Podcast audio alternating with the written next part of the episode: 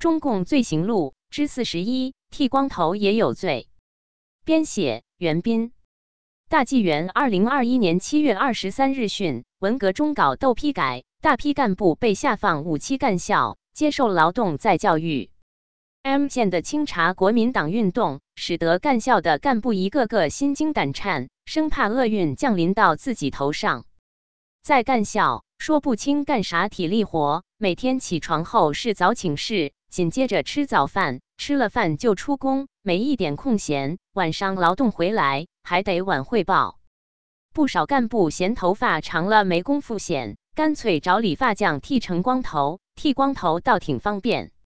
这天，造反派头头到干校做形势报告，发现新大陆似的，看见几个干部都剃了光头。报告会后，他对干校的头头说：“你们这里也不是避风港呀，也要绷紧阶级斗争这根弦。”那是，那是。干校头头点着头说：“清查国民党运动干校进展如何？”干校头头心一惊，不知咋回答。阶级觉悟太低了。造反派头头说：“我刚才在上边做报告，就发现下边有好几个国民党啊，不是有几个都留着光头吗？”造反派头头说：“留光头干什么？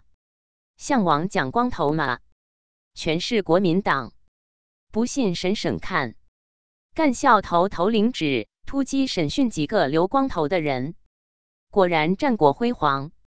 几个留光头的人忍受不了酷刑折磨，全招认自己是国民党。从此再没人敢留光头了。